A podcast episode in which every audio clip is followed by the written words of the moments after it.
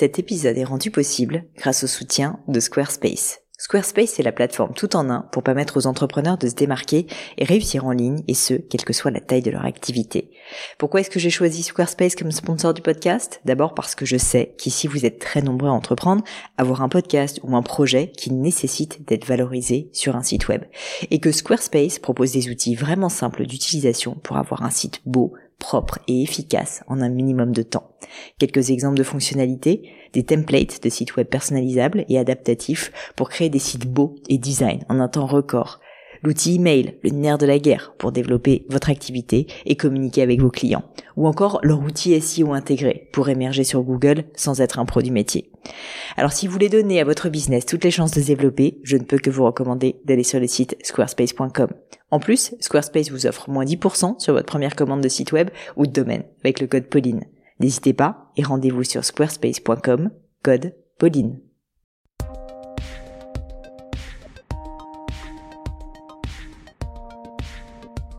Hello à tous, ici Pauline Legno et bienvenue dans un nouvel épisode du Gratin. Le Gratin, c'est un podcast où j'interviewe des personnalités remarquables pour parler de leur réussite et essayer de décrypter avec elles les clés de leur succès. On évoque leurs principes de vie, leurs trucs, leurs rituels, leur philosophie même. Et mon objectif, vous l'aurez compris, c'est de vous aider à progresser via l'aide de ces mentors virtuels et à devenir la meilleure version de vous-même.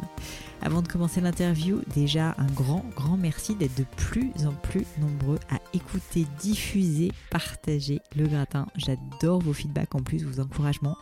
Ça me va droit au cœur et ça me motive pour continuer. N'hésitez pas à continuer à le faire sur le blog du gratin, sur Instagram, sur euh, tous les divers réseaux, LinkedIn aussi.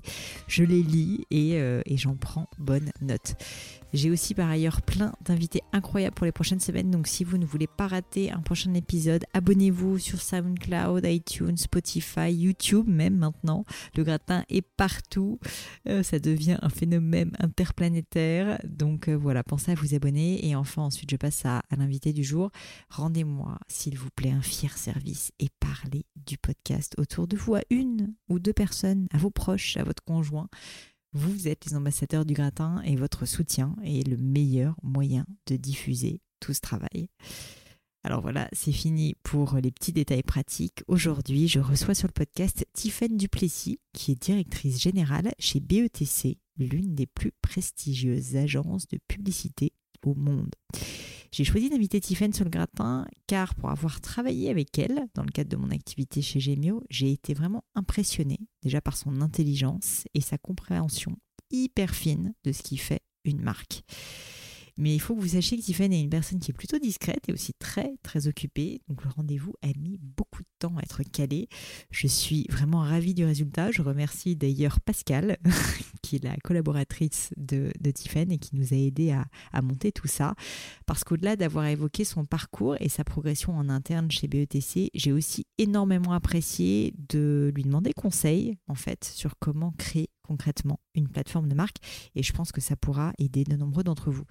Quelques éléments que je retiens de notre conversation. D'abord, premièrement, Tiffen est une personne absolument passionnante et passionnée. Elle aime apprendre. Elle adore apprendre et elle se met en permanence au défi de maîtriser un nouveau sujet.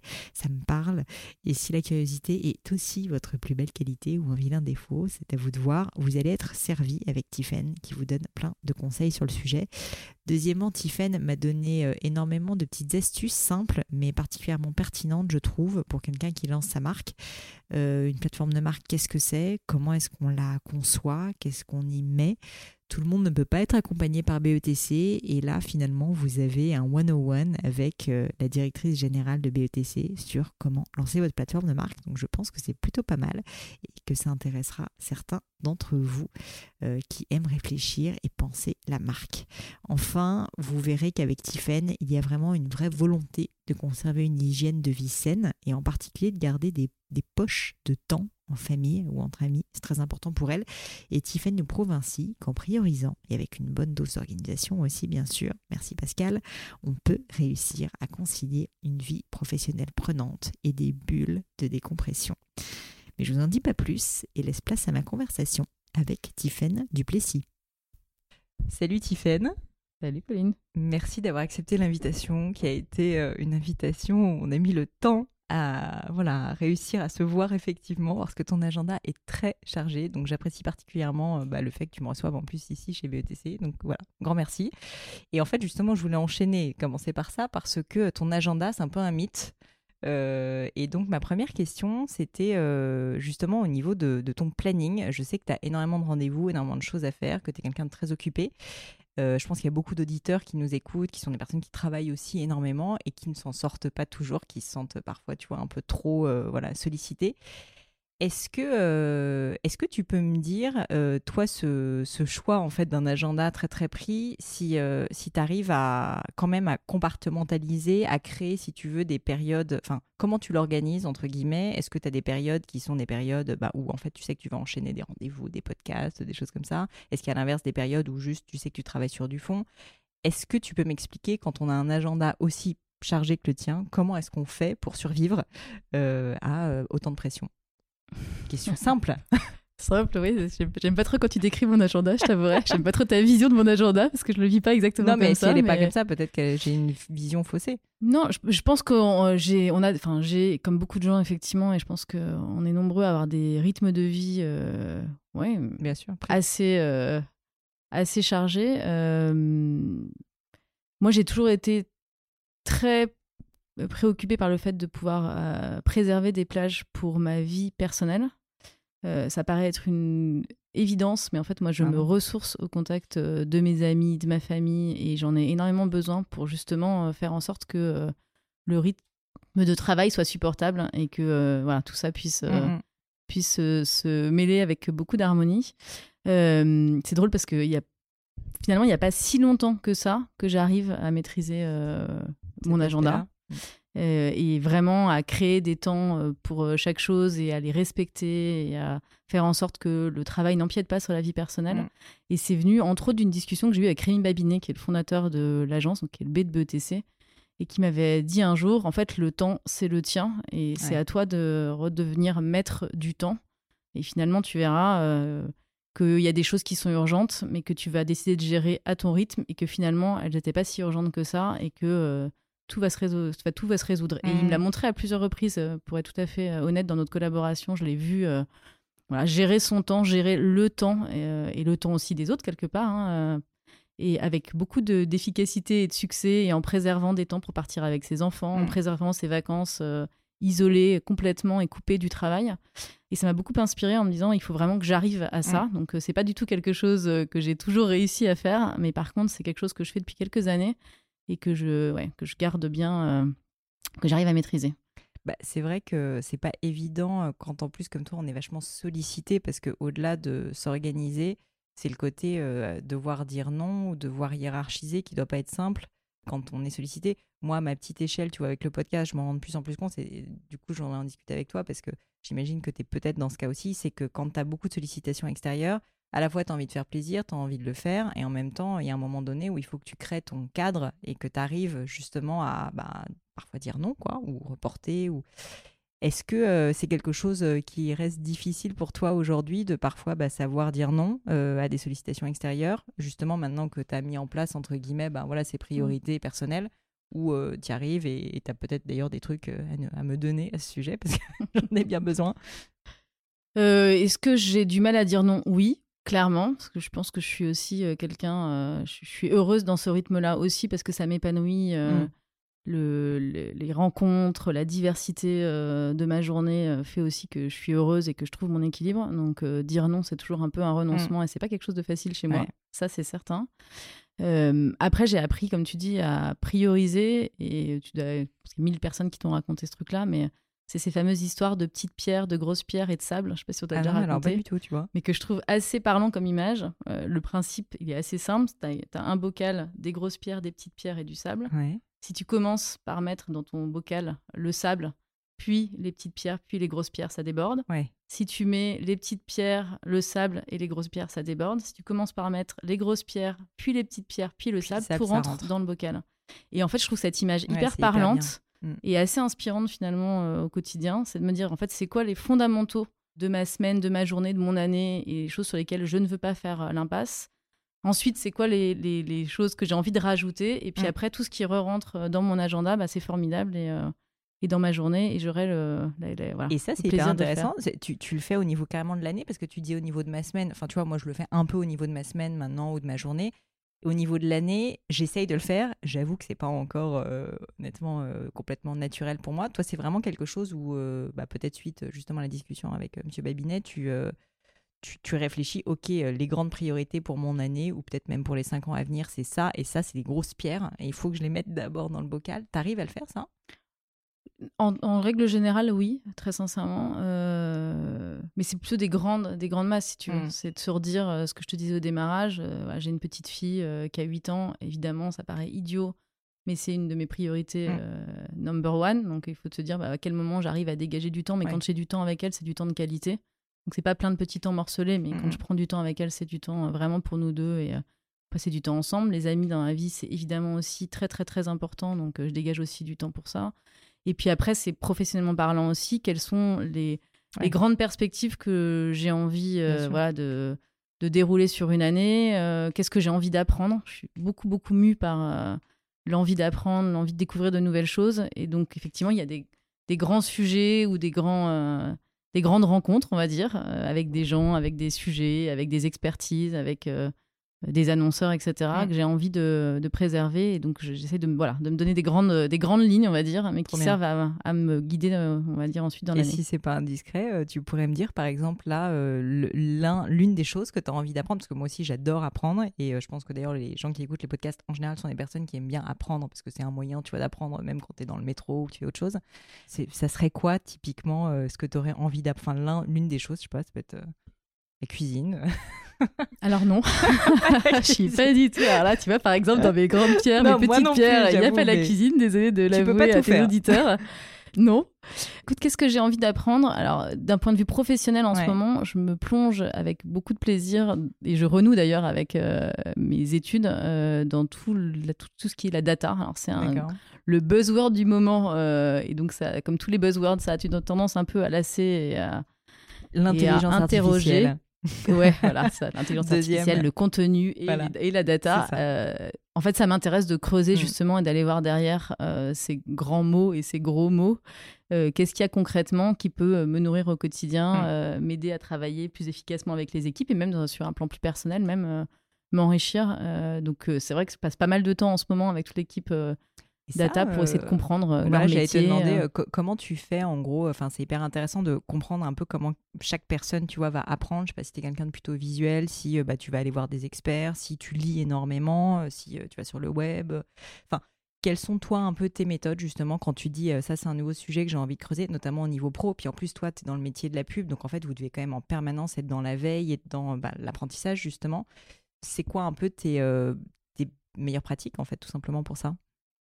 J'avoue que je suis très très très preneuse de contacts humains et de mm. rencontres. J'ai beaucoup de mal à apprendre en passant uniquement par la lecture. Finalement, la lecture, moi, je la réserve plus euh, à des temps d'évasion. donc, euh, j'ai plus de plaisir à plonger dans un roman que dans un livre de théorie. Mm. Donc, c'est vraiment la rencontre. Et donc, pour en revenir à l'histoire de l'agenda, c'est vraiment comment tu préserves dans ton agenda des plages pour passer du temps avec des experts ici à l'agence, avec euh, des euh, entrepreneurs, avec des gens qui manipulent la data au quotidien et qui sont mm. capables de me raconter bah, comment ils la vivent, qu'est-ce qu'ils en font, etc. Et, et c'est comme ça que personnellement, j'arrive à, à, intégrer les choses euh, et je trouve qu'elles sont euh, rendues dix fois plus passionnantes par des gens mm, quand mm, ils les racontent avec leur vécu, leurs histoires, leurs anecdotes, qui sont un peu des, des pépites pour moi qui m'aident aussi d'ailleurs à mémoriser entre nous. Parce que la théorie, c'est bien joli, mais c'est très compliqué. Et dans nos métiers, on est. Euh, pas toujours très applicable. Beaucoup, beaucoup de choses, euh, beaucoup, de notions à connaître. Euh, et sans être expert partout, on a besoin d'avoir une, grande mm. capacité, une grande diversité d'expertise dont on connaît un minimum de choses. L'anecdote et donc, du coup, le contact humain, la rencontre avec quelqu'un m'aide énormément à, voilà, à conserver en mémoire les éléments clés qui vont m'aider ensuite à les mettre au profit euh, des marques pour lesquelles je mmh, mmh, mmh. travaille euh, ou de mes projets. Et en général, euh, c'est peut-être trop général d'ailleurs comme question, mais tu, te fixes un peu un temps, tu vois, pour creuser un sujet à fond, ou tu, tu, c'est quelque chose qui est un process un peu ongoing, ou tu te dis, OK, j'ai besoin de trois mois, tu vois, pour vraiment, je me fais un focus group avec plein d'experts pendant trois mois pour maîtriser la data, ou, ou c'est quelque chose d'un petit peu plus naturel? En fait, très franchement, en t'écoutant, j'adorerais. C'est-à-dire que j'adorerais me dire euh, pendant trois mois, je creuse un sujet à fond, parce que je suis un peu. Euh, je suis un peu exigeante avec Bah, moi-même, donc j'ai toujours envie de- de- d'aller au fond des sujets, etc. Euh, la vraie vie, c'est que je suis plus apeuse que ça. Euh, Peut-être encore une fois aussi parce que bah voilà, il y, a- il y a plein de choses qui se mélangent dans Mm. ma journée et que du coup, j'ai jamais ce genre de logique-là et je me dis pas tiens pendant trois mois il faut que je creuse le sujet. Après encore une fois pour revenir à mon histoire de grands sujets, il y a quand même des, des grandes thématiques. Oui. À un moment donné, je me dis tiens ça il faut vraiment que que je m'y colle, que j'arrive à comprendre comment ça fonctionne, etc. Donc ça, ça fait un fil rouge. Mais je me dédie pas, si tu veux, une plage à un instant T en me disant, bah tiens, je vais. J'y arrive pas. J'y arrive pas. Et en plus, ça correspond pas tout à fait à mon tempérament parce que je pense que ce qui me caractérise et ce qui a toujours caractérisé mon parcours aussi, c'est ma curiosité. Mm. J'aime vraiment découvrir des choses en permanence. Et donc, du coup, j'ai un petit côté zappeuse qu'il faut que je confesse ici. Oui, mais Euh, c'est voilà, où j'ai- j'aime bien avoir ça qui euh, fait mille que rencontres hyper, avec des euh, profils aussi différents. polyvalente et que tu, tu maîtrises plein de sujets, quoi. Peut-être. Ou- que je maîtrise pas forcément tous les sujets, mais qu'en tout cas, euh, voilà, j'ai effectivement la capacité à avoir des choses. Voilà. Top. Bon, écoute, on s'est, euh, enfin, je dirais pas qu'on s'est éparpillé parce que c'était hyper intéressant, mais je voulais euh, aussi te parler. Initialement, je voulais te parler de tes débuts, au début, puisque je ne les connais pas. J'ai fait mes recherches, mais en fait, j'ai eu quand même du mal à trouver euh, beaucoup de choses sur les débuts de ton histoire. J'ai j'ai l'impression que tu as un peu toujours bossé dans la pub, mais je peux me tromper. Ma première question, du coup, à ce sujet, c'était est-ce que c'était une vocation de ta part? Est-ce que c'était un peu un plan? Est-ce que c'était les grosses boules et que tu voulais euh, justement bosser dans la pub euh, très jeune? Ou euh, en fait, c'est arrivé un petit peu par hasard Et est-ce que c'est effectivement, effectivement le cas que tu as commencé à bosser dans la pub dès tes premiers jobs quoi? Alors oui, mon premier emploi au final, ça a été dans la pub. Enfin, j'ai fait un passage très rapide par le marketing chez un annonceur, mais vraiment Ouais. Un in and out. Euh, non, c'est complètement par hasard que je suis tombée dans la publicité. Pour tout te dire, pendant mes études, j'avais euh, eu euh, pendant un, temps une professeure qui était publicitaire. Mm. Et j'avais trouvé le contact avec cette femme extrêmement désagréable. Pour Ah. tout Elle était sur un cours de développement personnel. podcast, et, et je ne sais pas si elle se reconnaîtra si elle écoute, mais en tout cas, elle faisait un cours de développement personnel et elle était. voilà, pour moi, c'était aux antipodes de ce que je projetais pour ma vie, sachant que j'ai toujours su que je voulais travailler, avoir un métier qui me passionne, etc. Mais que j'avais aussi envie euh, voilà, d'avoir un équilibre pro-perso, etc. Et c'était pas du tout une femme que j'ai trouvée inspirante.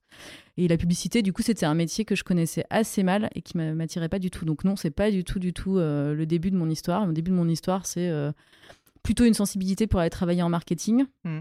Des stages, comme bah, tout le monde euh, pendant mes études, avec des gens qui m'ont dit bah, il faut quand même passer en agence parce que tu vas être amené à travailler avec beaucoup d'agences. Et donc, c'est important de comprendre comment ça fonctionne, euh, comment bien travailler euh, avec ton agence, comment renouer des relations de partenariat Mhm. saines et, et efficaces. Donc, je suis allée faire un stage chez TBW à Paris à l'époque. Et là, pour le coup, j'avoue que j'ai été piquée par le virus parce que, en fait, ce métier correspondait exactement à tout ce que je cherchais. C'est-à-dire que je t'avouais le fait que j'étais. Et drivé euh, vraiment profondément par ma curiosité, mon Mm. envie de découvrir des nouvelles choses, des nouvelles personnes, et que les rencontres, c'était clé pour moi. Et en fait, ce métier, de ce point de vue-là, il est formidable, Mm. à la fois en interne dans les agences, parce que euh, c'est un métier où tu rencontres euh, 1000 personnes avec des, des, profils hyper variés en plus. des profils hyper variés, c'est-à-dire des études Ouais. extrêmement variés, des métiers au quotidien extrêmement variés, une richesse du coup de rencontres formidables.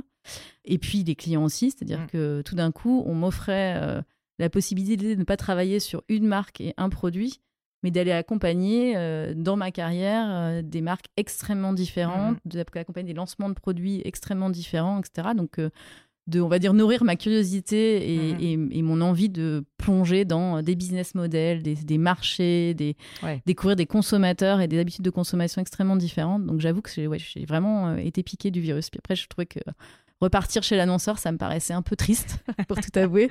Je me disais, tiens, je sais pas si je suis capable d'aller retravailler sur un produit pour une marque. Ouais, euh, pendant 10 ans. et voilà. Et c'était un peu. euh, Et gagner mon euh, histoire. Donc, euh, tu, toi, quand tu es arrivé chez TBWA, pardon, tu étais en gros euh, à la, euh, sur un, un rôle un peu commercial ou tu étais stratégique planeur? Et peut-être, est-ce que tu peux expliquer ce que c'est la différence entre les deux? Alors, moi, je suis commerciale. Mhm, euh, et je dois vous avouer, et je le confesserai assez facilement parce que je l'ai déjà beaucoup dit, que je trouve que ce terme est atroce, est horrible, horrible. horrible. horrible. Parce que quand on entend commercial, t'as l'impression qu'on a des VRP de la publicité. ça, je te vois avec une cravate violette. Exactement, qui sont là pour vous vendre des prestations et vous faire dépenser toujours plus. Or, moi, ce que j'aime dans ce métier, ce qui me passionne dans ce métier, justement, c'est l'accompagnement stratégique, donc la capacité euh, d'un commercial à être business partner. Donc, c'est plus ça pour moi le sujet, c'est comment j'accompagne la marque euh, pour l'aider à se Ouais. positionner sur son marché, à développer son business et tout ça, ça passe évidemment par la capacité stratégique. C'est ça que j'apporte aujourd'hui dans, dans l'équipe et dans le travail de collaboration, c'est cette réflexion stratégique.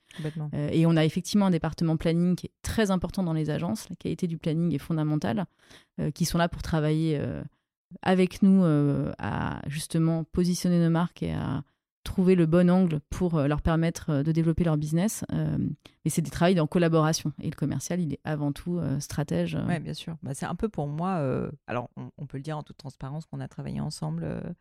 et pour moi, vous étiez un peu un coach de, de marque, en fait, tout simplement. C'est-à-dire qu'en fait, vous nous aidez à nous poser les questions. Et, et je ne sais pas si toi, tu le vis comme ça, mais c'est un peu faire pas, imposer des choses à la marque, mais en fait plutôt lui faire accoucher de choses qu'elle a peut-être en elle, d'héritage, de questions qu'elle se pose, et euh, bah, en fait à réussir à le formaliser et ensuite euh, en tirer en plus en général euh, des belles campagnes. Mais pour moi, c'était beaucoup plus un travail, voilà, un peu presque qui, d'introspection de marque, tu vois, que juste dire, ok, merci, vous faites ça, vous faites ça, le côté très dirigiste, quoi. Ah ouais, pour moi, c'est ce que je disais tout à l'heure, c'est un travail de partenariat. Mmh. C'est-à-dire que une bonne agence, c'est une agence qui a un bon client face à elle, et c'est vraiment comme ça que ça fonctionne. Euh, notre travail, c'est d'être justement extérieur à l'entreprise, donc euh, de ne pas être en prise euh, avec le quotidien, la pression, etc. Et puis les, questionnements, par exemple, industriels. Nous, on est la voix du consommateur, on est la voix de la société. Et puis, on a ce regard, effectivement, un peu extérieur à l'entreprise qui nous permet de réinterroger euh, bah, les raisons pour lesquelles vous avez à un moment donné eu l'idée de mm. euh, monter une entreprise, comment vous avez pensé vos produits, euh, qu'est-ce qui vous anime au quotidien. et donc, effectivement, notre travail, comme tu dis, c'est assez proche finalement de la maïotique et, donc un travail d'accouchement. C'est effectivement d'aller passer beaucoup de temps aussi pour bien comprendre qui est au cœur de votre entreprise et pour l'aider ensuite à rencontrer son public. Quoi. Tu as eu des exemples, tu me dis si c'est indiscret, hein, mais de moments où tu as dû annoncer avec ton équipe parce que vous aviez une conviction, un annonceur, euh, pas qui faisait fausse route, mais euh, que c'est comment dire, que c'est présupposé que ces hypothèses n'étaient pas bonnes. Je sais pas, par exemple, que euh, l'image qu'il avait de lui, alors je sais que c'est étayé de chiffres en général et que vous faites des études, etc. Mais est-ce que tu as souvenir de moments où bah, justement votre rôle de conseil extérieur, de quasi coach, bah, ça a été euh, rudement mis, en pratique parce que tu as dû, euh, enfin, vous avez dû avec ton équipe, voilà, dire, bah non, en fait, là, je prends l'exemple de Gemio, typiquement, vous n'avez pas du tout l'image que vous pensez que vous avez ou je ne sais quoi, tu vois. Est-ce que tu pourrais me raconter ça s'il y a un moment qui te vient en tête? Sans forcément citer la marque, tu vois. Si Sans citer la marque, oui, bien sûr que évidemment, c'est un travail.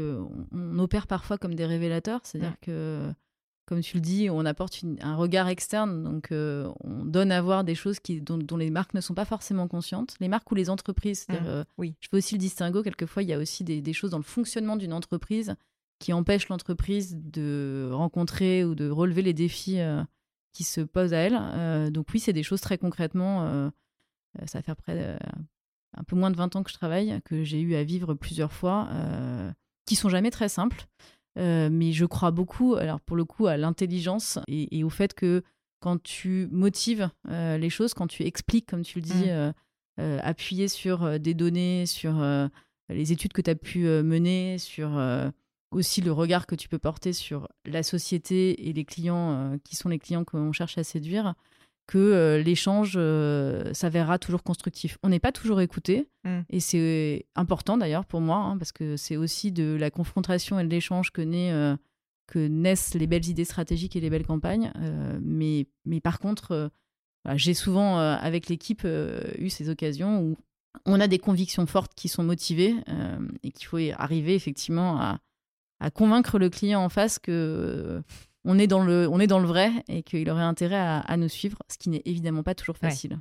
Oui, et puis surtout, tu dois avoir des batailles, pas d'ego, mais euh, il doit y avoir quand même au niveau du client, de l'annonceur, parfois euh, des enjeux euh, politiques, des enjeux stratégiques, enfin, tu vois, que tu n'as pas forcément en tête en tant qu'agence. Et j'imagine que c'est pas évident de faire passer tes messages avec toutes ces contraintes finalement à prendre en compte, quoi. Bah, d'où l'importance de la relation de confiance. C'est-à-dire mmh. que pour moi, si à un moment donné, il y a une partie des informations qui ne nous sont pas données, et qui nous empêche d'avoir une recommandation pertinente. J'ai envie de te dire, c'est là où je revenais à bon client, bonne agence. Euh, évidemment, à ce moment-là, la, recommandation qu'on va faire, elle sera pas juste et c'est bien dommage pour, euh, mmh pour la marque qu'on accompagne parce que ça veut dire qu'on lui a pas donné les, elle ne nous a pas donné les clés pour l'accompagner de manière mmh.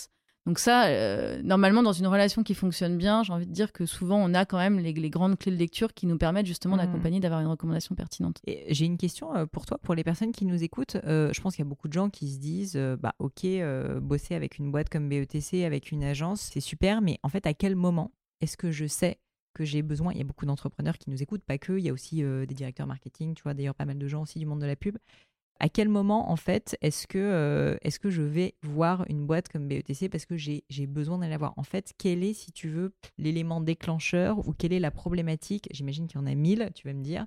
Mais euh, pour toi, à quel moment est-ce que, peut-être si on s'axe plutôt sur des marques B2C, à quel moment une marque B2C a un besoin, en fait, et vient vous voir? Euh, Est-ce que c'est de la notoriété? Est-ce que c'est la fameuse plateforme de marque, et auquel cas je veux bien que tu m'expliques un peu ce que c'est. Mais, mais pour toi, c'est quoi en fait le vecteur principal euh, qui fait qu'on a une marque est motivée, ou en tout cas les dirigeants de la marque sont motivés à l'idée de venir vous voir? J'avoue qu'il faudrait peut-être que tu leur poses la question à eux plus qu'à moi. Euh, non, et les, les, cas, ils sont aussi effectivement variés qu'on euh, a de clients aujourd'hui qui viennent à nous. à partir de quand une marque devrait venir nous voir? C'est plus la discussion qu'on avait d'ailleurs quand on s'est rencontrés. moi, je crois assez fort au fait que la plateforme de marque, elle est fondamentale pour une entreprise pour euh, avoir une colonne vertébrale extrêmement solide qui lui permette même de penser son développement, euh, d'animer ses équipes, euh, de penser aussi sa gamme de produits, la façon de, de les mettre en valeur, etc. Et que cet élément-là, il est, il est fondamental et fondateur et qu'il oriente énormément et qu'il aide quand parfois on peut être chahuté par le marché euh, ou qu'on a mille idées la minute et qu'on a du mal à faire du tri, que cette colonne vertébrale et donc cette plateforme de marque, elle est extrêmement euh, importante pour une entreprise. Donc ça, moi, je crois déjà que c'est la vertu numéro un euh, et l'apport numéro un qu'on peut avoir pour une entreprise. Je, je, me permets d'interrompre quelques instants, mais tu pourrais, en deux mots, je sais que c'est compliqué, mais peut-être pour certains auditeurs qui visualisent pas ce que c'est une plateforme de marque, parce que je trouve que c'est un gros mot qui fait un peu peur. Mais en gros, c'est quoi une plateforme de marque?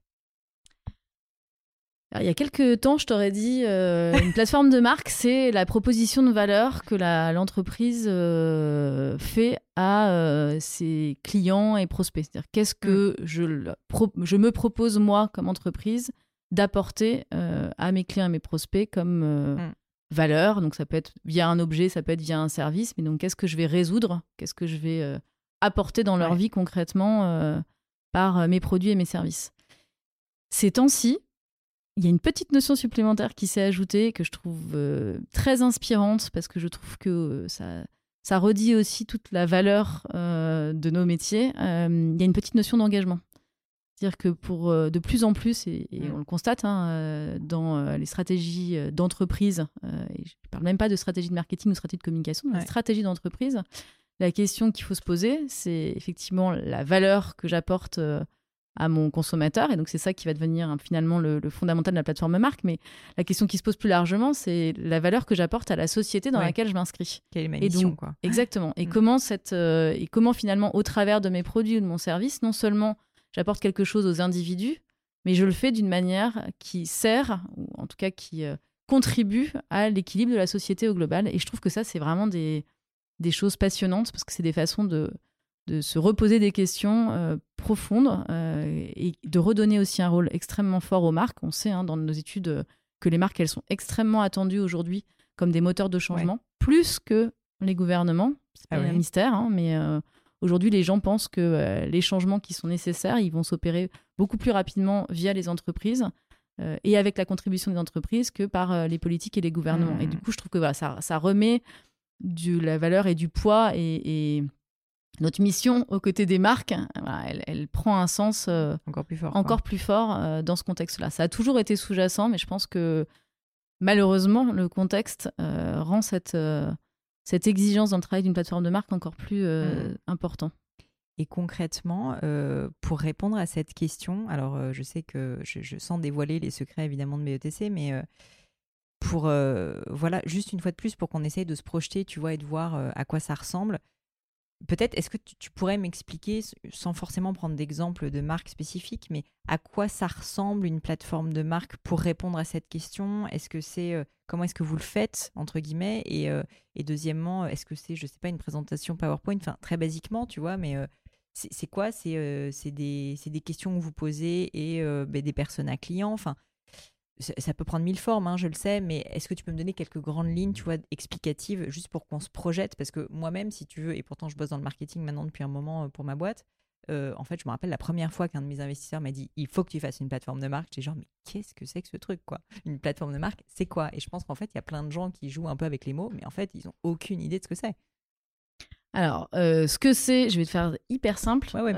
je m'appelle Danone et Danone, ma plateforme, elle est sur la santé elle était sur la santé, elle est mm. encore euh, très impliquée sur la santé. Je m'appelle Air France, ma plateforme de marque, c'est la France. Mm. Je m'appelle Evian, ma plateforme de marque, elle est construite autour de la jeunesse. Donc c'est une thématique. Mm. C'est, encore une fois, qu'est-ce que j'apporte euh, à mes euh, consommateurs? Comment je vais piloter le développement de mon entreprise aussi, qui est à la croisée de plein de choses. Hein.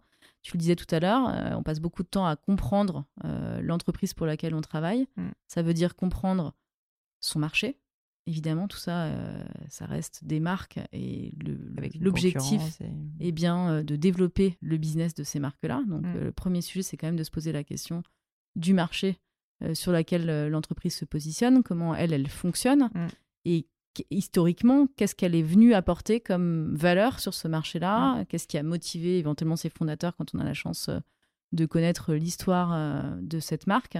Euh, ça, c'est le premier point. Et après, quand on se dit marché, il y a la partie euh, l'entreprise, mais il y a aussi la partie consommateur. Donc, on va regarder ce qui se passe du côté des consommateurs. Où est-ce que sont aujourd'hui les gens euh, par rapport à l'industrie dont on parle?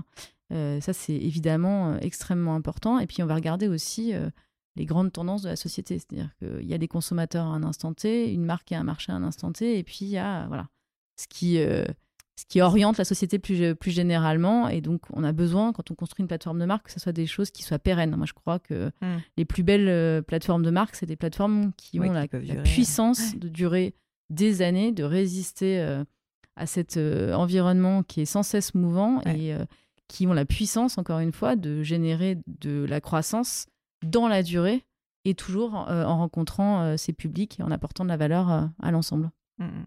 Écoute, euh, mais euh, je pense que c'est marrant parce que tu vois, quand tu me dis en un mot euh, Air France, c'est la France, ou tu me dis Danone, c'est la santé, c'est marrant parce qu'avec un mot, je trouve qu'on se projette et on comprend, en effet, alors je sais pas si c'est ça ce qu'on appelle le territoire de marque, mais tu vois, cet univers, en fait, on comprend à quel point bah, c'est, ça se traduit ensuite. Bah, donc Air France, typiquement, j'ai pris l'avion hier, donc je vois très bien dans la petite, euh, la petite vidéo, enfin à tous les niveaux, au niveau de l'identité visuelle, au niveau euh, de la musique, au niveau, euh, mm. bah après j'imagine même peut-être carrément de l'organisation de l'entreprise, quoi.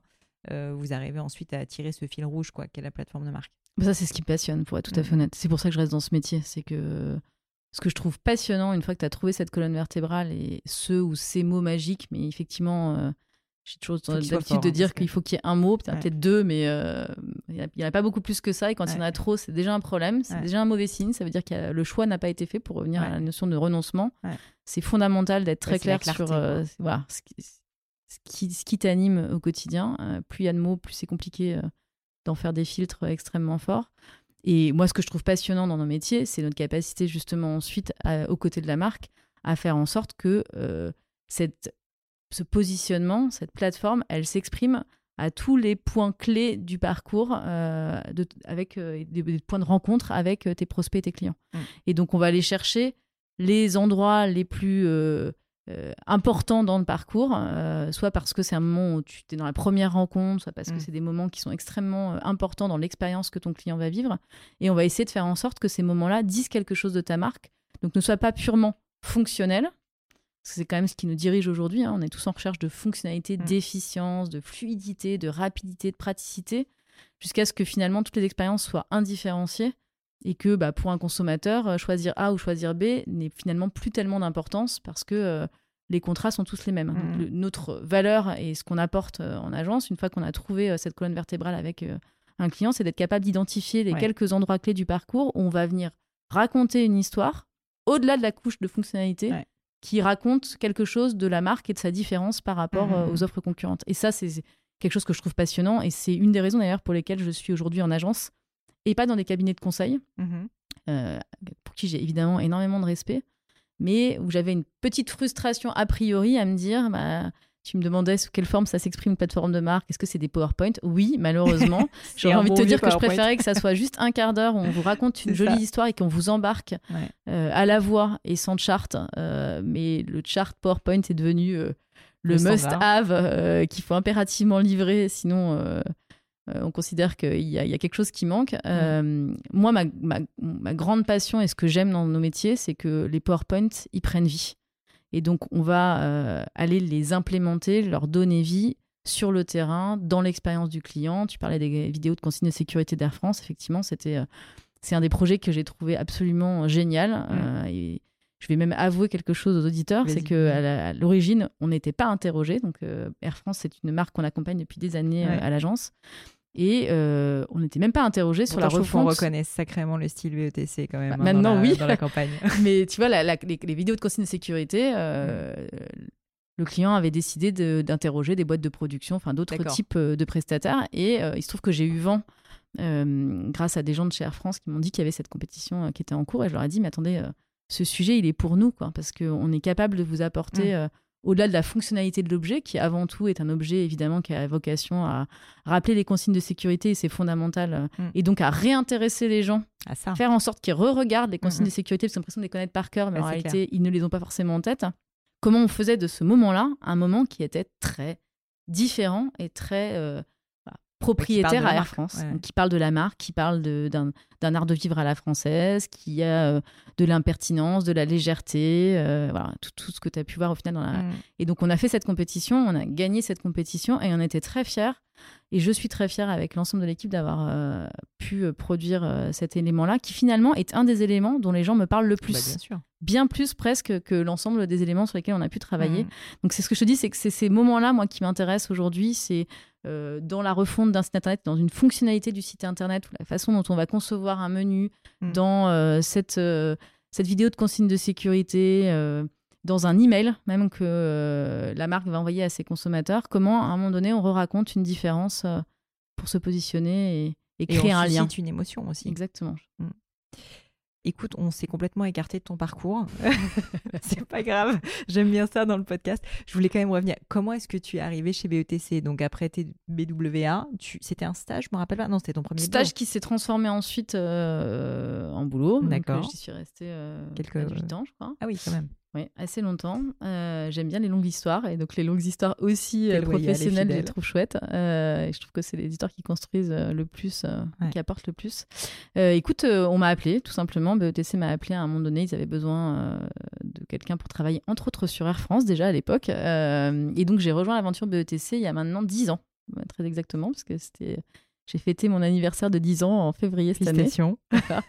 je sais pas si c'est j'ai toujours un peu peur de réaliser tout d'un bah coup que ça fait 10 ans que c'est dans la même entreprise et en même temps j'ai eu l'impression bah d'avoir mille vies, euh, euh, mille vies dans, en 10 ans. Et... Puis moi j'aime pas, je fais un mini aparté, j'aime pas trop ce côté, euh, tu sais, il faut tout le temps changer de carrière, changer de boîte. Enfin je veux dire, en fait si t'es bien là où t'es et que t'es heureuse, épanouie et que t'apportes de la valeur, enfin en fait t'as une chance inouïe d'être dans la même boîte depuis 10 ans. Enfin il faut le voir au contraire comme une chance. C'est pour ça que je te dis ça en rigolant parce que dans l'absolu la, dans encore une fois, moi, pour moi mon sujet, compte tenu de mon, mon caractère et de mon tempérament, c'est est-ce que dans ces 10 ans j'ai le sentiment d'avoir appris euh, mm.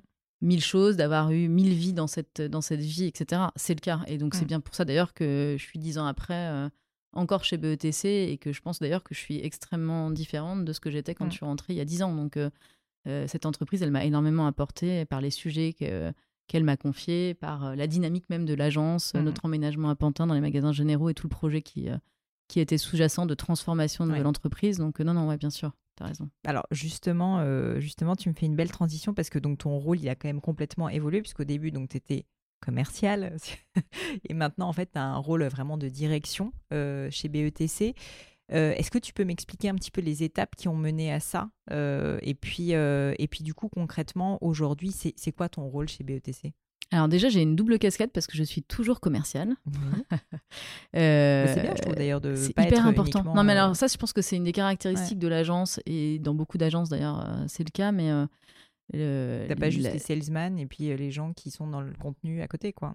Exactement. T'as quand même, t'as besoin d'être aujourd'hui impliqué aux côtés de clients, d'accompagner des clients aussi pour sentir les évolutions du marché, pour ajuster ton offre mm. pour intégrer chez toi des expertises parce que tu sens qu'à un moment donné, pour accompagner tes clients dans les transformations de leur marché, dans les transformations qu'ils doivent opérer sur eux-mêmes, ils vont avoir besoin d'expertises complémentaires mm. qui émergent. Et voilà, c'est un peu pour moi le rôle des agences d'être capable d'intégrer extrêmement rapidement et finalement en amont de grosses entreprises qui mettent plus de temps mm. à le faire, ces expertises-là pour les apporter à nos clients.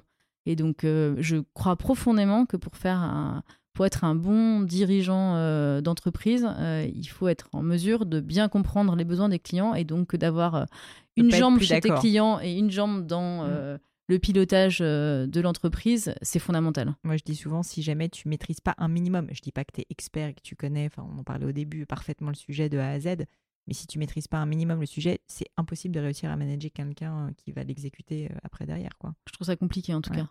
Après, comme tu le dis, hein, on est amené à manager des gens avec des expertises extrêmement variées, mais... au moins tu as la big picture, euh, tu sais à peu près, euh, tu sais ce qui, quel, est, quel est leur rapport, quelle est leur valeur, à quel moment il faut que tu les fasses intervenir aussi pour que euh, leur rapport soit maximal. Mm.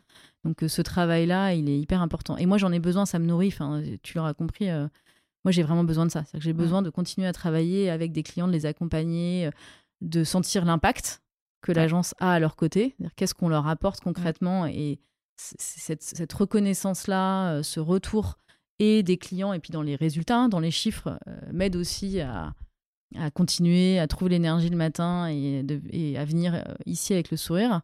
Et en même temps, encore une fois, ça m'a permis et ça me permet aujourd'hui, aux côtés des équipes de direction de BETC, de contribuer à la transformation de nos modèles, mmh. qui est impérative et continue. Euh, il y a souvent une espèce d'image des agences comme des espèces de, de modèles de l'ancien temps, incapables mm. de se transformer, vus comme des, euh, des, engins un peu trop lourds, un peu trop chers, un peu trop euh, pas assez agiles, etc. moi, je crois que cette image, elle, est, elle est erronée pour mm. une grande partie des agences aujourd'hui dans le monde. Que la preuve, preuve en est, on a travaillé avec vous, Gémio, euh, petite start-up au, démarrage. Alors qu'on était euh, encore beaucoup plus petite maintenant à l'époque. C'était il y a quelques années, voilà, qu'on est capable de vous accompagner, vous, comme d'accompagner effectivement des clients comme euh, Air France, exactement, ou même Aigle, hein, qui est une petite marque ah entre les deux, qui est une super belle marque, mais qui est une entreprise de taille intermédiaire, on va dire. Mm. voilà, donc on a cette capacité, cette agilité de, de vous accompagner en fonction de vos besoins. Et je crois du coup énormément au fait que euh, voilà, on, on doive, je sais plus ce que je, sais plus ce que si que votre pas votre business model, mais plutôt que votre façon de travailler. Euh, ah oui, et euh, du coup, on est, on est dans cette obligation de réinvention permanente. Voilà, c'est ça que je voulais te dire, c'est que du coup, on est, on est, on a un impératif pour survivre et continuer à vous accompagner de manière efficace, d'être sans arrêt en train de se réinterroger, de changer nos façons de travailler, d'intégrer de nouvelles expertises, etc. Et c'est ça qui est passionnant, et c'est ça qui aujourd'hui anime les directions d'agence. Et donc, contrairement à l'image qu'on projette de choses euh, d'entreprises finalement assez figées, on est dans l'obligation de se transformer en permanence. Complètement. Euh, sinon, euh, très rapidement, on n'a plus de valeur pour les marques, et puis elles s'en vont. Je veux dire, au bout d'un oui, et puis la concurrence. C'est assez simple. la concurrence est rude. Les annonceurs ne sont pas toujours fidèles. Mm. Il y a toujours beaucoup de sollicitations extérieures. La recherche de l'efficience et de l'économie qui peut aussi conduire à à réinterroger euh, son choix de partenaire. Euh, et je crois beaucoup là, qu'il charge à nous mm. de nous réinventer en permanence et surtout de faire savoir qu'on se réinvente en permanence et qu'on est dans ces modèles de, de transformation, nous aussi. Euh. Et donc toi, aujourd'hui, tu as le rôle, on va dire, opérationnel, donc d'accompagner des marques concrètement et d'aller les chercher, les démarcher. Et au-delà de ça, tu as donc ce rôle, on va dire, de réflexion stratégique, pas, pas seul certainement dans mes BTC, mais vraiment de transformation, c'est ça de l'entreprise? Oui, j'ai beaucoup travaillé et je travaille beaucoup aux côtés euh, de l'ensemble de, la direction de l'agence sur euh, la réflexion sur les nouvelles expertises à développer. Donc, mm. comment, à un moment donné, euh, on identifie, on intègre ces nouvelles expertises, comment on revoit du coup l'ensemble des process pour travailler avec ces nouvelles expertises, comment on leur donne leur juste mm. place pour qu'elles contribuent encore une fois efficacement au bon moment et qu'elles puissent apporter le maximum de valeur. Donc ça, c'est une grosse partie de mon travail aujourd'hui. J'ai beaucoup aussi travaillé sur les réflexions sur euh, euh, l'ensemble de l'agence et donc euh, comment on réinventait l'agence pour reprendre un temps d'avance mm. ouais, sans arrêt. Je pense que c'est une des grosses forces de BETC. BETC, c'est une entreprise fondée par des entrepreneurs assez pionniers sur le marché et qui avaient cette, envie, cette euh, culture d'inventer de nouvelles façons de travailler, de travailler différemment pour euh, mm. accompagner au mieux leur marque et que ça continue d'animer profondément euh, l'agence. qui va bien, on le sait, hein, qui va bien, qui a des jolies marques, qui est plutôt reconnu sur le marché. Clairement. et ben pour autant, Rémi et Mercedes, qui sont les deux des cofondateurs, voilà, ont à cœur de se dire 20 ans après, on continue quoi. On recommence. on, continue, recommence on recommence. Qu'est-ce qu'on réinterroge? Bah, C'est vrai que je on se remet en euh, cause? le, déplacement donc euh, des bureaux qui était euh, rue du Faubourg Saint-Martin, exactement dans le dixième. Dans le dixième, là à Pantin où on est aujourd'hui ça a été quand même dans le milieu vécu comme vraiment un, enfin honnêtement un peu pas une révolution, mais c'était quand même un sacré, euh, voilà, un sacré pas que vous avez franchi. Et je sais que toi, tu as beaucoup travaillé là-dessus, notamment je sais que tu as beaucoup bossé aussi sur euh, bah, l'organisation, alors la fameuse cantine. Est-ce que tu peux me dire justement en quoi BETC aujourd'hui invente l'avenir, si tu veux, de l'entreprise d'une certaine manière, dans le cadre là des magasins généraux, euh, de votre organisation interne? Tu me parlais de bureaux ouverts, Enfin, il y a tout un certain nombre de choses que vous avez mises en place, sincèrement, qui sont quand même hyper innovantes. J'ai l'impression au niveau euh, même juste du secrétariat général, tu vois, si je puis dire. écoute, euh, ouais, la, démarche, elle était effectivement Pour de se boîte. En plus de combien de personnes ici? On est plus de 1000 collaborateurs maintenant dans les magasins euh, généraux, donc ça commence à, devenir entre guillemets, agile pour pas mal de monde, quoi. C'était un peu l'enjeu. Pour tout te dire, c'est-à-dire que trois ans avant de déménager dans les magasins généraux, le projet c'était vraiment de se reposer toutes les questions et de se redemander comment on faisait pour mm. redevenir pionnier, donc pour rester pionnier finalement de, euh, avec une agence qui avait énormément grossi, euh, qui est passée de, euh, je sais pas, ils ont dû commencer à 20 collaborateurs à plus de 1000 collaborateurs. comment tu regagnes en agilité, mm. en efficacité, sans perdre ni sens ni créativité, qui sont quand même les deux piliers hyper importants pour l'agence et qui, qui, sont les marqueurs de la qualité du travail qu'on rend pour nos annonceurs. Donc voilà, le sujet, c'était effectivement comment je regagne euh, cette agilité et ce coup d'avance. Et, donc, on a réinterrogé l'intégralité euh, de l'agence, de ce fonctionnement, l'entretien annuel qu'on a transformé, qui n'est plus un entretien annuel, qui est basé sur un principe de short conversation.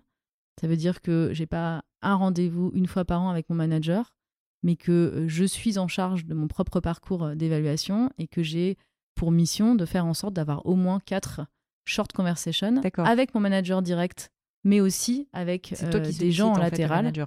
Voilà, après, si on ne sollicite pas, au bout d'un moment, le manager te sollicitera. Mais en tout cas, ce que je trouve génial, c'est de re-responsabiliser chacun mm. sur euh, son parcours d'évaluation, de faire en sorte que ce soit plus un rendez-vous dans l'année, mais que ce soit autant de rendez-vous que le collaborateur mm. souhaite, avec un minimum évidemment de quatre rendez-vous, que ça soit pas uniquement avec ton manager, mais que ça soit aussi des entretiens que tu puisses aller mener. Euh, avec un patron de la création quand tu es commercial, quelqu'un de la production, etc. Quelqu'un qui t'a travaillé sur un projet, qui t'a vu travailler et qui a un regard différent mm. sur le travail que tu as fait à ses côtés que ton manager direct.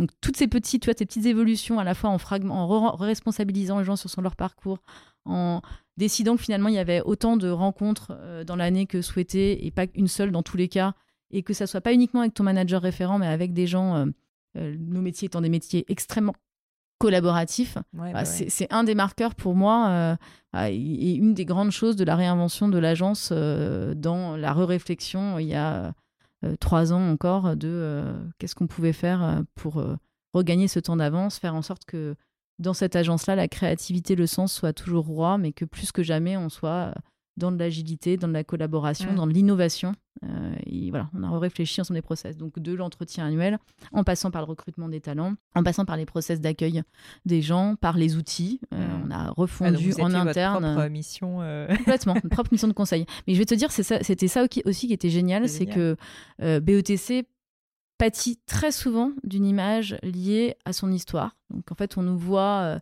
comme une entreprise, beaucoup de de gens du marketing nous voient comme une entreprise qui va être très bonne pour euh, positionner justement une, une, euh, marque, euh, pour faire une très belle campagne, on va dire, d'image.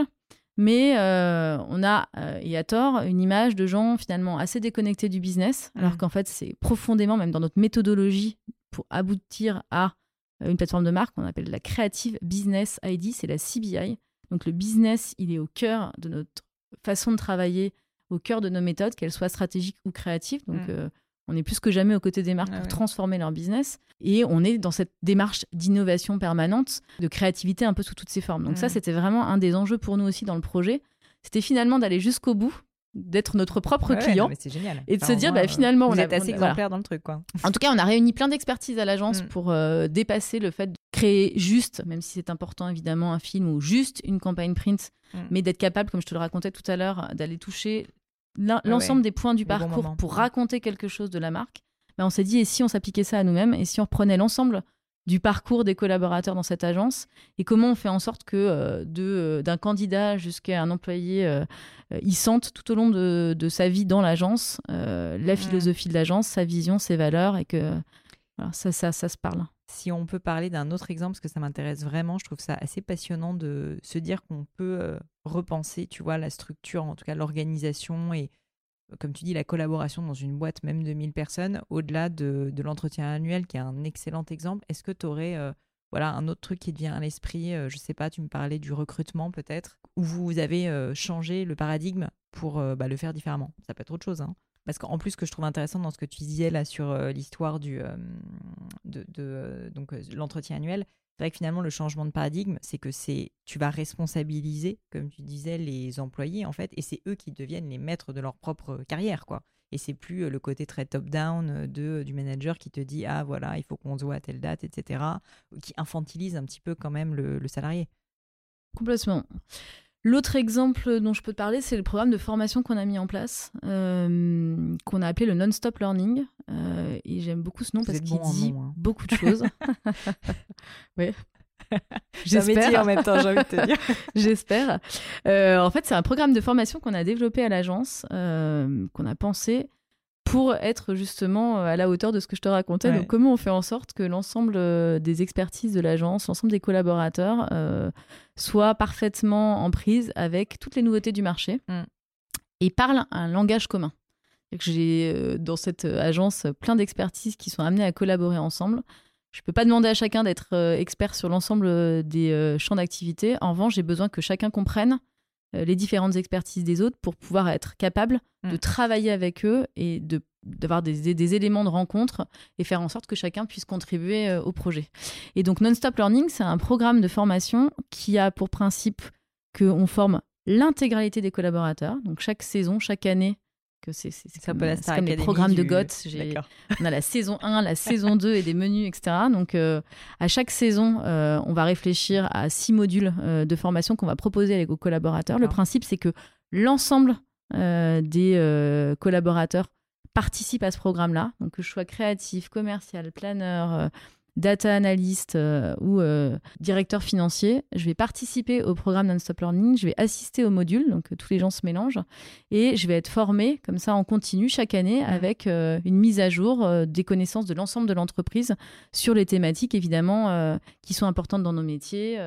ça va de la data au meilleur de la création, en passant par des thématiques comme l'influence par exemple, mmh. qui est un sujet très important et qui est en en mouvement permanent. Donc, euh, on, va, on a remis tout ça dans un programme. Ce programme de formation, il est pensé, conçu et animé par des gens de l'interne. C'est-à-dire que c'est nos experts qui euh, conçoivent les modules, portent ces modules. Donc évidemment, on les a formés à, leur tour être formateurs, mais ils vont euh, former les gens et l'ensemble de l'agence y participe. Et ça, je trouve aussi que c'est une façon de re-raconter euh, ce qui nous anime, c'est-à-dire euh, la, la, nécessité de la collaboration, l'envie de responsabiliser chacun, à chacun de remplir son parcours pour être en mesure de comprendre les métiers des autres et de travailler au mieux tous ensemble. Et tu aurais un exemple juste concret d'un de, d'un type de formation que vous auriez faite?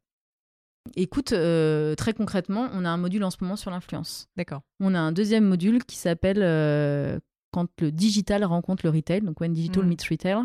Et le principe, c'est de raconter finalement qu'est-ce que le digital a transformé mm. dans, euh, pour les grands distributeurs et comment ça va amener à, transformer encore mm. plus leur activité. on a un troisième module qui est, par exemple, autour de la data. Euh, et donc, voilà, qui est euh, finalement comment je rends accessible la data à l'ensemble des collaborateurs et comment je mm. leur redis que la data, c'est pas l'affaire des data analystes, c'est l'affaire de tous et que finalement, à toutes les étapes du parcours, il faut que ça nous aide et, et que ça nous inspire. Pour terminer, j'aime bien poser des petites questions un peu rapides euh, sur ton, enfin plus personnel, tu verras. Déjà, première question, c'est si on parle de ta vie quotidienne, est-ce que tu peux me décrire, si tu y arrives, je sais que c'est pas une journée type, mais voilà, euh, à quoi ressemble concrètement une journée de Tiffaine Duplessis tu te lèves à quelle heure? Tu arrives au bureau? C'est quoi ta journée? Est-ce que tu as des rituels justement dans cette journée, des plages horaires que tu, que tu respectes systématiquement? Au contraire, est-ce que c'est le bordel et que c'est tous les jours différents Est-ce que tu peux me raconter ça? Alors une journée, elle commence en général assez tôt euh, chez moi. Quand je dépose pas ma fille à l'école, euh, je suis à l'agence euh, très très tôt, je dois dire. je me lève à 6h30, 7h moins le quart. Mmh. J'essaie d'être à l'agence quand je dépose pas Agathe à l'école ou plus tard à 7h30. Ah Parce que j'ai une heure et demie magique où je n'ai pas de réunion et où mmh. je m'installe à la cantine pour tout te dire avec les fidèles de la cantine qui sont souvent là tôt le matin. On est une petite bande de 3-4 personnes. Et c'est un moment privilégié pour moi qui me permet, euh, tu demandais tout à l'heure euh, dans l'organisation du temps, justement de prendre un peu de recul sur les sujets, mm.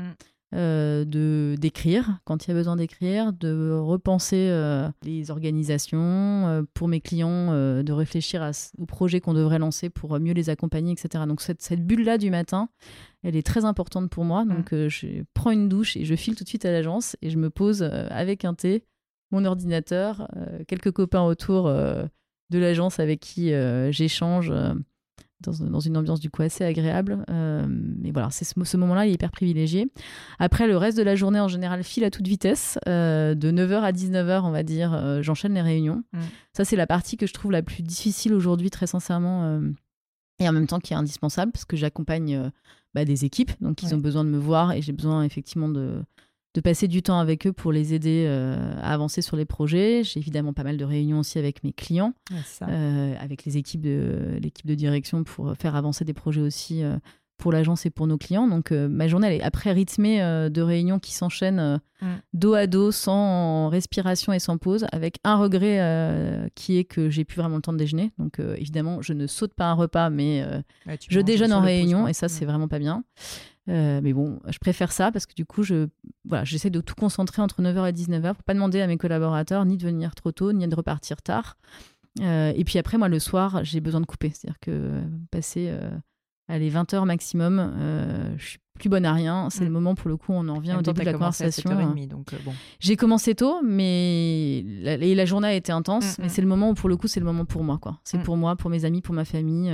c'est vraiment un moment. Et alors ça, c'est sacré chez moi. C'est-à-dire que j'ai besoin ensuite d'aller me ressourcer et de passer du temps euh, avec les gens que j'aime. Donc, euh, rideau. Mais je pense que tu fais très bien. Enfin bon, je me permets pas de juger quoi qu'il arrive, mais euh, je. Est-ce que justement dans ces moments rideaux, ces moments de décompression, le sport est quelque chose que tu utilises comme un moyen de te sentir mieux? Est-ce que voilà, le, on va dire l'hygiène de vie de façon générale, tu m'expliquais que tu mangeais au déjeuner souvent devant ton ordi dans la mesure où tu bosses beaucoup, on peut se dire, ok, il euh, faut quand même qu'elle essaye de. Puis tu as l'air d'être en très bonne forme quand même. Est-ce que tu euh, est-ce que arrives à mettre en place justement voilà, des, des, quelques petits rituels sportifs, alimentaires pour tenir dans le temps?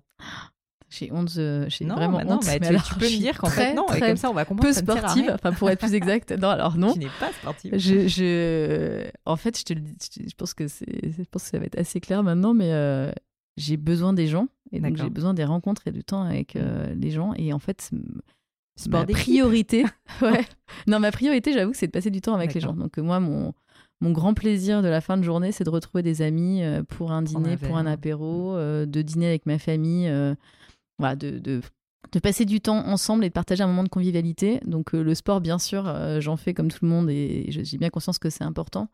Mais pour le coup, c'est pas du tout. mais tu te ressources avec les autres. Exactement. Ouais au contact des gens C'est pas intéressant parce que tu vois, moi typiquement, je sais que j'ai besoin de moments euh, de solitude pour me ressourcer. Je sens que tu as un peu ça le matin quand tu vas au boulot, mais tu as aussi ces moments plus euh, d'échange quoi pour te ressourcer. Le sommeil, un autre sujet qui m'intéresse, vaste sujet, le sommeil. Tu dors euh, combien d'heures par nuit, Tiffany? Moi, je suis assez, je suis plutôt une grosse dormeuse dans l'absolu, euh, même si euh, depuis que je suis maman, euh, les, mes rythmes de sommeil ont été un peu perturbés. Mais je dors en général minimum 7 heures et 8 heures, c'est bien pour moi. Donc voilà. Après, ça dépend hein, de la soirée, à laquelle, à l'heure à laquelle elle s'est terminée, etc. Comme je me lève assez tôt le matin, mm. c'est assez variable. Mais en tout cas, j'essaye de faire attention à ça et c'est, et je suis vraiment bien quand j'ai bien dormi, quoi. Et ensuite, une dernière question que je voulais te poser, c'est par rapport à des livres euh, qui t'ont marqué. Ça peut être, alors tu me disais que tu lis pas du tout de bouquins business, etc. Et c'est plutôt un moment de plaisir pour toi. Est-ce que justement il y a des livres qui t'ont particulièrement marqué, peut-être que tu as offert aussi euh, à ton entourage? Tu peux nous partager Alors j'adore lire et j'avoue que pour le coup, euh, c'est ta question elle est presque piège pour moi parce que c'est compliqué de sélectionner, tu vois. Choisir c'est renoncer, c'est dur. Euh, écoute, il faut que tu appliques tes propres principes là. Je vais appliquer trois choses hyper différentes. D'abord, j'adore Balzac, je le mmh. confesse, mais moi, la comédie humaine, euh, tu vois, moi qui suis un peu euh, curieuse, collectionneuse, ça a activé chez moi tout ce qu'il fallait, mmh, donc je me suis plongée avec délice dans. Euh, et j'ai collectionné les tomes de Balzac au fur et à mesure où je me plonge dans les choses. Et en plus, je trouve que quand tu relis Balzac aujourd'hui, on en discutait il n'y a pas très longtemps d'ailleurs avec des amis dans un dîner, c'est tellement moderne. les histoires qui sont racontées, c'est tellement des histoires d'aujourd'hui finalement. De, carrière, d'émotion, de d'amour aussi. Enfin, je veux dire, tout est hyper. tout est tout est finalement très contemporain dans la façon. Puis moi, j'aime beaucoup l'écriture. Euh. Et c'est un bouquin de Balzac en particulier qui te plaît? Alors là, pour le coup, euh, non. Enfin, beaucoup. Il y en a beaucoup. Donc, je pas te dire parce que mmh. franchement, il y a plein, plein, plein que, que j'ai adoré euh, dévorer. Le hum, deuxième livre que j'ai adoré, qui est plus récent, qui est En attendant Bojangles. Je me souviens plus de l'écrivain, mais alors, ça, si tu l'as pas lu, ça se lit en... en attendant Bojangles. Le note. B-O-J-A-N-G-L-E-S. Génial. Franchement, tout petit livre. Et ça parle de quoi? Ça raconte une histoire d'amour. Je vais pas trop t'en dévoiler plus parce que c'est c'est une histoire d'amour assez dure hein, sur fond de maladie, etc. Euh, mais l'histoire est sublime. Euh, c'est un, homme qui accompagne sa femme dans sa folie au sens propre du terme, parce que elle a à un moment donné euh, la, folie qui s'empare d'elle, euh, et qui, avec son fils, lui invente un monde pour l'accompagner dans son histoire. Le livre est sublime, il est tout petit et très émouvant, donc franchement, ça, ça fait partie des livres, des découvertes, je pense qu'il est sorti il y a 2-3 ans, qui m'ont beaucoup marqué. Ouais. Écoute, super. Tiffany, merci beaucoup. Si jamais, euh, dernière question, on veut te. Alors, tu très sollicité, donc je vous préviens, messieurs, dames, c'est pas va pas être facile. C'est dur. Si jamais, tu vas laisser une image de moi atroce. Tu reconnaîtras que je réponds toujours et que je suis toujours au rendez-vous. Mais c'est ça, tu réponds, tu réponds. non, non, mais sollicité, mais tu réponds. Est-ce que euh, est-ce qu'il y a un endroit où on peut te contacter sur le monde merveilleux du web, donc en allant sur le site de BETC D'ailleurs, je vous invite à aller voir aussi les, les magasins généraux si vous n'êtes pas venu, parce que honnêtement, donc c'est le lieu à Pantin où maintenant se situe BETC, où aussi il y a des expos, etc., qui est vraiment euh, assez magnifique. Le quartier aussi est hyper intéressant. Euh, mais au-delà de ça, est-ce qu'il y a voilà, des endroits où on peut te contacter euh, ou juste te suivre à la rigueur euh, dans le monde du web? Dans le monde du web, je me protège pas mal, donc je, vous, ne, vous ne verrez pas des tweets enflammés de ma part. C'est pour ça d'ailleurs que j'ai du mal à trouver, à trouver, pas mal d'infos sur toi. Que... J'avoue que ma vie privée reste privée, mon compte Instagram est fermé. Non, en revanche, le plus simple, c'est LinkedIn, évidemment. Et puis effectivement, mes contacts sont disponibles, professionnels sont disponibles sur le site de l'agence. Génial. Merci beaucoup, Tiffany. Merci à toi. Hello à nouveau et quelques dernières petites choses avant de vous quitter. Comme d'habitude, si vous cherchez les notes de l'épisode avec toutes les références, que ce soit les outils, les livres cités, c'est simple, allez directement sur le descriptif du podcast sur l'appli de votre choix. Aussi, si vous souhaitez me contacter pour me poser des questions, me proposer de nouveaux invités peut-être, ou juste me faire un feedback, n'hésitez pas. Euh, j'adore ça, les feedbacks. Donc foncez directement sur Twitter ou Instagram sous le pseudo Pelenio, P-L-A-I-G-N-E-A-U. J'essaye de répondre quand on me parle, donc n'hésitez pas. Et comme à chaque fois, vraiment mille merci d'avoir écouté jusqu'ici. N'oubliez pas, si le podcast vous plaît, que vous appréciez tout ce travail, euh, le plus simple pour m'aider, c'est tout simplement de mettre euh, bah, soit un petit mot doux, soit une note 5 étoiles sur iTunes ou de partager sur vos réseaux sociaux aussi. Ça donne le moral, ça m'aide énormément à faire connaître le podcast, donc n'hésitez pas. Voilà, merci à tous et je vous dis à très vite pour un nouvel épisode.